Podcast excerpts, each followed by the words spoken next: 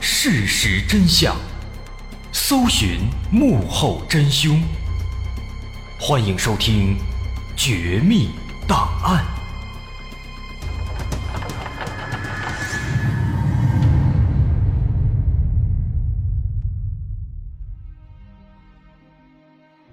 还原事实，探索真相。欢迎继续关注《绝密档案》，我是大碗。在上回啊。咱们说到了这个刘安彤，其实她并不是一个十五岁的小萝莉，她是一个三十多岁的妇女，这一切都是装的。在相处过程中呢，李健和冯兰其实渐渐的也发现了不对劲。李健和冯兰发现了不对劲了，但是媒体们却没有。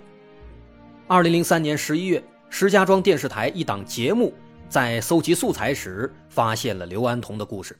于是邀请他来参加节目的录制。在节目中，十五岁的小女孩身残志坚的经历和乐观进取的歌声感动了整个河北。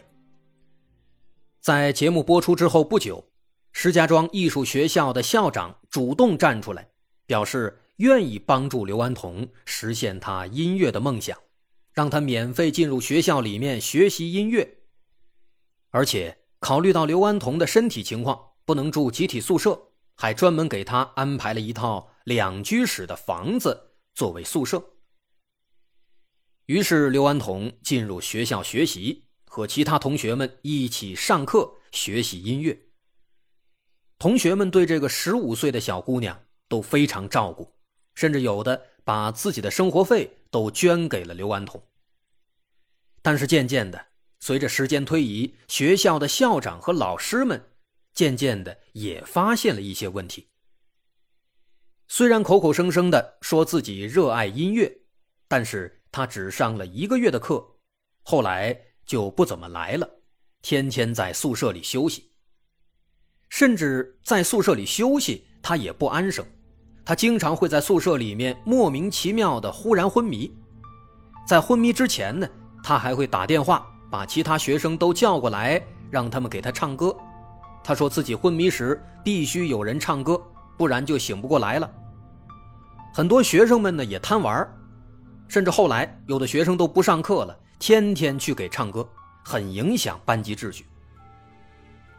长时间相处下来啊，老师们都觉得这刘安彤其实挺有心计的，而且煽动性很强，这不像是一个小孩子。为此，班主任多次找他谈话，批评他不懂事。但是每到这个时候啊，他又会突然发病，又昏迷了，让老师非常无奈。除此之外，他要钱的频率也非常高。因为刘安彤还没有成年，所以当时社会上的捐款都由学校代为接收，由校长帮忙管理。刘安彤需要了就取出来给他。刘安彤平时很少主动联系校长，但凡和校长联系。就一定是请假和要钱。用校长的话来说，我们一年的开销，他一两个月就花完了，也说不清到底花哪儿了。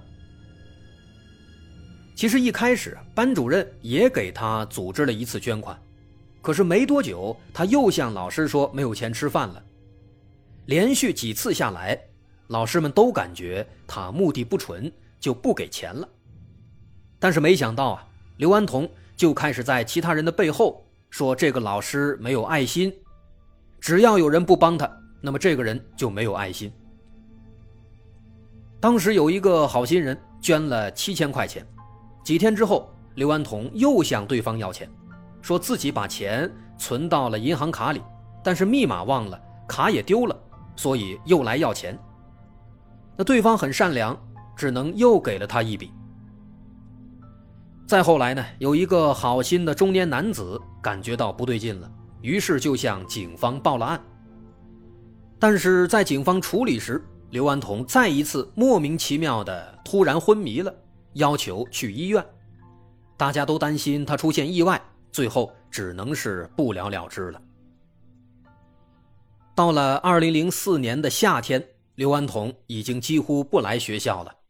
老师告诉他，如果再不来，只能按照自动退学处理。他并没有理睬。几天之后还托人送了一张请假条，理由是患上了间歇性精神失常。后来一直到了二零零六年，他才再次回到学校，要求领取毕业证，但这怎么可能呢？早就按照退学给他处理掉了。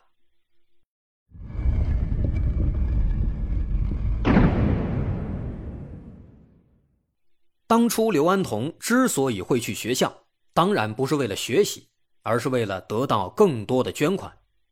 后来呢，学校里被他骗得差不多了，大家也基本上都知道他是一个什么样的人了，所以他就回到了北京，继续在地下通道里面唱歌。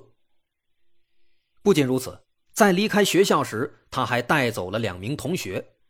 这两个同学非常单纯，被刘安童蛊惑，办了退学。要来北京照顾他，于是就这样，刘安童身边又多了两位哥哥。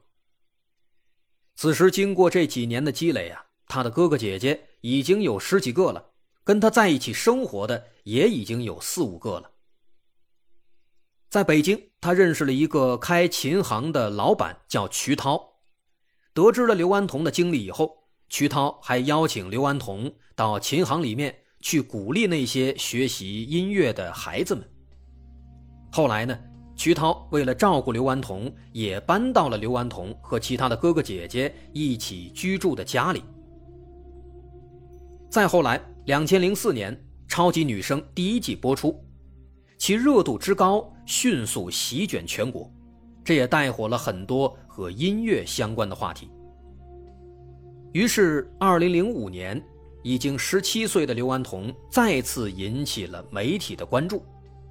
他对记者说：“说自己很喜欢超级女生，并且渴望成为一名超女，在舞台上发光发热。”没多久，《北京青年报》就刊登了一篇文章，叫《地下通道里的超级女生》，讲的就是刘安童。借助这波热度，刘安童再次火了起来。又有不少记者前来采访，并且对一直照顾刘安童的哥哥姐姐们也做了相应的报道。后来，刚刚提到的瞿涛谈了一个女朋友，叫刘爱，她是北京一家传媒公司的副经理。通过瞿涛，刘爱也认识了刘安童，她被刘安童身残志坚的故事所感动了，没多久也主动搬到了他们的家里照顾刘安童。当然，也是为了和男友瞿涛在一起。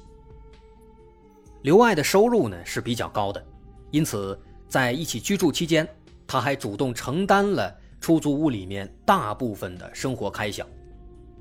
他认为这里居住的这些哥哥姐姐们都是非常善良的人，能帮则帮，总归是没有坏处的。那看到身边的好人越来越多了。刘安童开始进一步的实施他的阴谋诡计。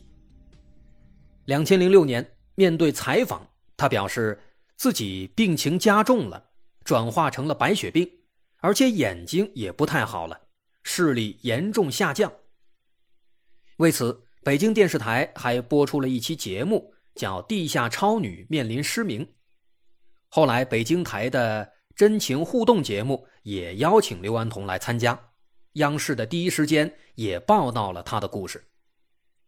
有了媒体的轮番宣传，越来越多的好心人开始走到他身边，伸出援手。那段时间，他又得到了数万元的捐款。也就是在这个时候，一名男子决定加入到哥哥姐姐的行列当中，也要帮助刘安童。这个人叫侯耀华。他是本起案件当中最重要的人物。侯耀华是铁路局的一名普通职工，当时他的生活不太如意，工作压力和情感危机让他非常消沉。在看到刘安彤的遭遇以后啊，他开始反省自己。他想，一个无助的小女孩都能坚强的活着，自己又凭什么自怨自艾呢？侯耀华之前学过声乐。于是他带着一些唱歌的设备找到刘安童，和他一起卖唱。在相处期间，两个人聊了很多，从音乐到人生观到世界观。亲耳听到了刘安童的故事啊，让他对眼前这个女孩更加的心疼了。后来，刘安童和哥哥姐姐邀请他到家里来一起住，侯耀华答应了。于是，此时这栋小房子里住下了六个人，刘安童和他的五个哥哥姐姐。在以后的日子里，这一家六口相处的很不错。为了照顾刘安童，瞿涛的女朋友刘爱辞掉了工作，他没有了高额收入，于是侯耀华开始承担大部分开销。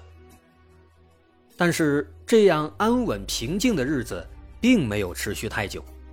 几个月之后，二零零六年十一月，警方忽然接到了侯耀华的报案，他表示自己和刘爱。都被十八岁的刘安童给骗了，一共被骗了十二点六万元。那么侯耀华是如何识破骗局的？这要从刘安童行骗的伎俩开始说起。我们前面说的，他装小孩、装可怜、骗捐款，这只是他的手段之一。当这些哥哥姐姐聚集到了自己身边时，他会开始装神弄鬼。继续骗他们的钱，真的就只是装神弄鬼，字面意思。说一个很简单的例子，在来到刘安童家的第二天，刘安童身体不舒服，独自待在房间里。其中有一个叫于涛的哥哥，把侯耀华叫到厨房，神秘的说：“说刘安童不是一般的女孩，她是七仙女老七的女儿，她来到世间目的。”是为了拯救中国和人类，她要是死了，那国家就会乱作一团。他的身份太特殊了，得到他就会受益无穷。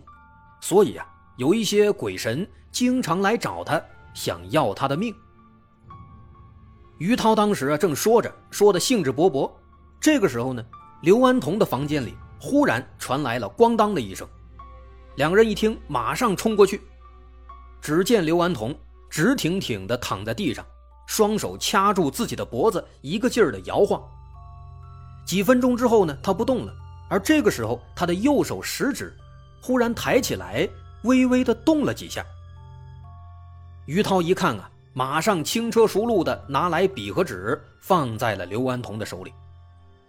只见此时，刘安童双眼紧闭，开始在纸上歪歪扭扭的写字。就这样。传说中的笔仙附体开始了。这种突如其来的笔仙附在他的身上，这样的事情是经常发生的，也是他经常使用的伎俩之一。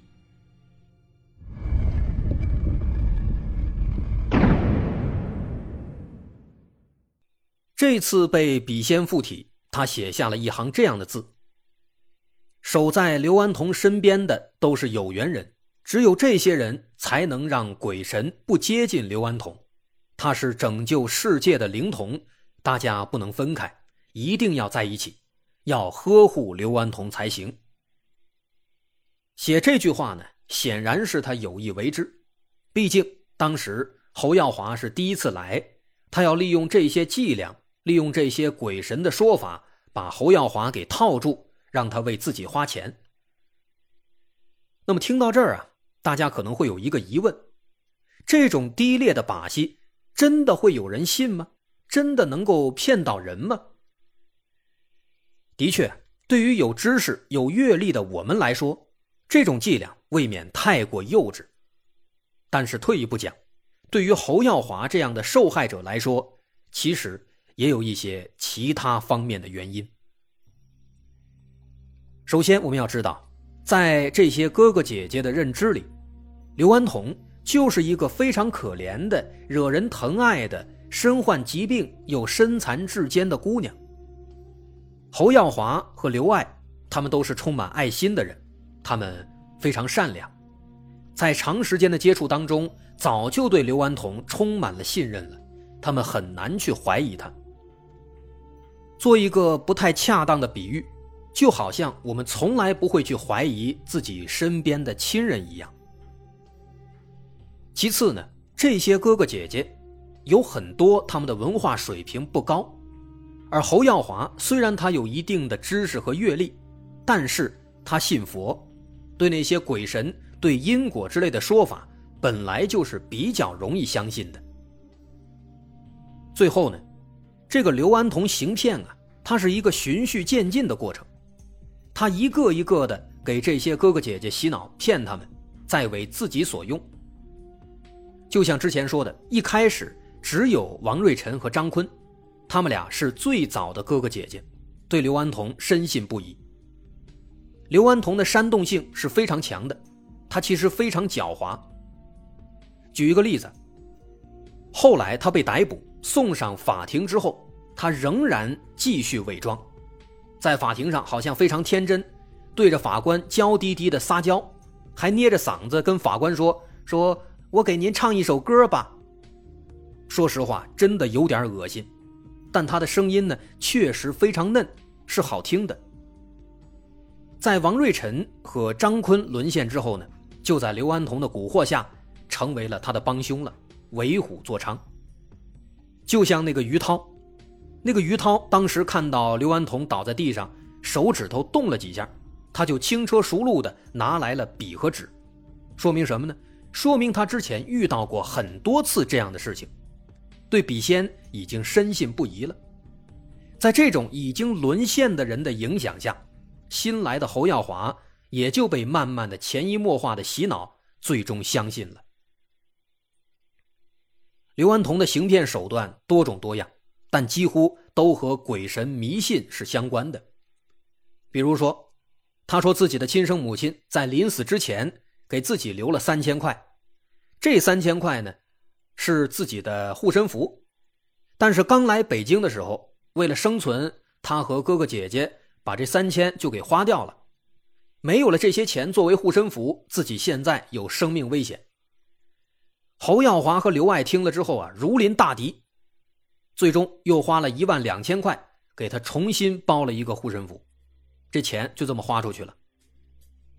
几个月之后，刘安童又开始耍花招。啊，说自己需要三万块搭一个莲花台，搭了莲花台，天上的神仙才会下凡给他治疗腿上的残疾。刘爱听了，马上想办法凑了三千块，但最后呢，这莲花台也没看见，他的腿也没有恢复。这种杂七杂八的花销有很多，不到一年时间，刘爱被骗了十点二万，短短五个月，侯耀华。也被骗了二点四万，一些其他的哥哥姐姐也陆陆续续的加一起被骗了七万多。其实侯耀华呢，他本身是有阅历、有知识的，他早就察觉到了一些问题，但是出于对刘安童的心疼和爱护，他都选择性的把这些问题给无视了。在刚刚认识刘安童的时候，他们经常一起聊音乐嘛。他听刘安童说，说自己独立创作了三百多首歌。当时侯耀华听了非常震惊，他也更感到这个女孩太可惜了。但是后来呢，侯耀华却发现，刘安童口口声声的说热爱音乐，但是却从来没有搞过创作。至于他的那三百多首作品，他也从来没有见过，没有听过。但侯耀华真正开始怀疑刘安童是在二零零六年十月份。有一天，刘安童在家里又开始装神弄鬼，他忽然开始痛苦的呻吟，一边呻吟着，他胸前的衣服里竟然钻出了一只惨白的手臂。刘安童非常痛苦地说：“说这是鬼神要把自己带走，让大家不要靠近，会发生危险。”但侯耀华呢？实在是太关心他了，他不顾一切的直接冲了过去，想帮助刘安童。但是就在那一刻，他摸到了那只惨白的手臂，他顿时就察觉到啊，这只手是假的，是橡胶做的。后来警方去他家里搜查，也确实搜到了一个白色的一个橡胶手臂。从那以后呢，侯耀华就开始警觉了。他多次追问刘安童，问他自己给的钱都上哪儿去了，而刘安童从来没有正面回答，顾左右而言他。至此，侯耀华才终于看清，在十一月份他终于向警方报了案。警方这边立刻展开侦查，很快发现啊，刘安彤这个名字在户籍档案里是没有的。后来来到了他的老家内蒙古鄂尔多斯乌审旗嘎鲁图镇，在这儿打听也打听不到这个人。后来查了半天，在档案里面倒是查到有一个叫刘红霞的女人，这个女人看起来和刘安彤长得一模一样。可是问题在于，这个刘红霞是一九七一年出生，应该已经三十五岁了，而刘安童呢，只有十八岁。到这个时候啊，无论警方还是侯耀华都无法相信刘红霞就是刘安童。直到后来，警方找到刘红霞的前夫进行辨认，又给刘安童做了骨密度测试，结果才证明，这个看起来只有十几岁的小姑娘，其实真的已经三十多岁了。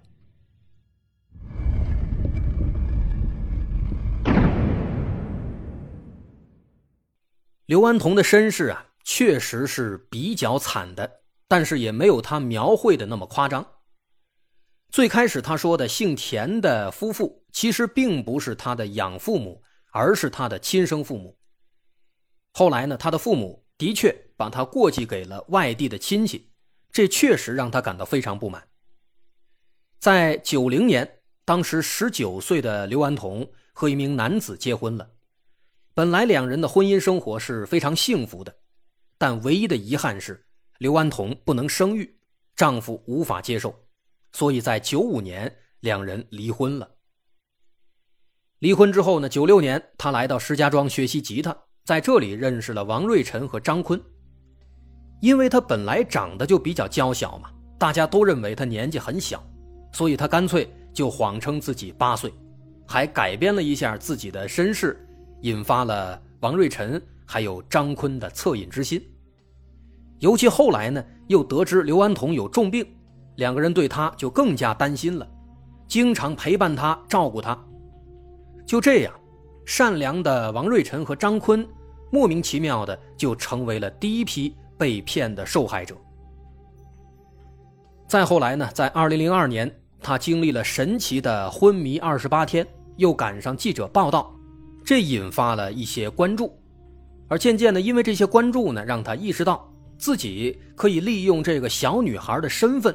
来博取大家的同情，来骗取捐款，所以后来才有了地铁卖唱，才有了电视节目当中身残志坚又乐观的小姑娘，这些都是为了获得更多的关注，从而利用大家的同情心来获取更多利益。当然，坊间也有一些传言说刘安彤在和哥哥姐姐们同居期间呢，发生了一些不正当的关系。啊，一些争风吃醋的行为也促使刘安彤最终走向了终点。但是这些，说实话，都只是传言，大家听听就好。那么，最终在二零零八年五月十四号，刘安童因为涉嫌诈骗罪被送上了法庭。在法庭上，他仍然是扎着两个马尾辫，捏着嗓子，娇滴滴的说话，但是他的容貌。已经没有十几岁少女的模样了。这是因为平时呢，他会每隔三天就去一次美容院，花大价钱保养自己的皮肤，让自己看起来少女一些、年轻一些。但是在被捕之后啊，他就没有这样的机会了。那渐渐的没法保养了，那松弛的皮肤还有皱纹，就让他原形毕露了。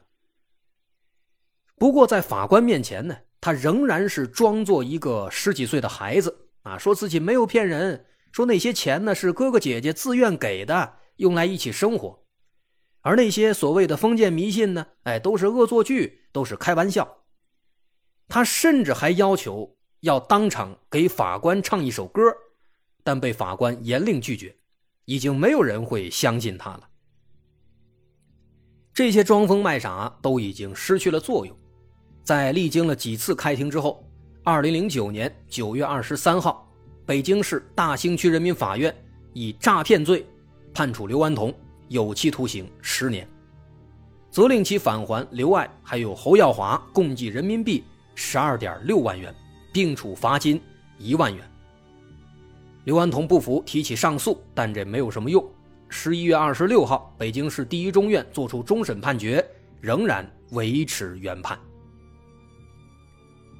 这就是他最终的结局了。三十大几岁的半老徐娘，竟然能伪装成十几岁的小萝莉，不得不说，她的声音和外貌是天生丽质。但是咱们说的世俗一点啊，她甚至说可以凭借自己的外貌条件和甜美的嗓音，俘获一个好男人，过上安稳的生活。但是她并没有，在他的眼里，只有贪婪。从零七年刘安彤入狱到二零一六年，九年的时间一晃而过，中间经过了九个月的减刑，在一六年的九月十一号，刘安彤出狱了。到现在呢，也有六年时间了。至于他出狱之后过得怎么样，有没有诚心悔过，是否还在坚持他的音乐梦想，媒体没有什么报道，我们不得而知。我们真心希望他能够悔改。因为我们的善良不应该被这样利用，这就是刘安彤，或者说应该是叫刘红霞的故事。我是大碗，感谢收听。如果您喜欢，欢迎关注我的微信公众号，在微信搜索“大碗说故事”，点击关注即可。感谢收听，我是大碗，咱们下回再见。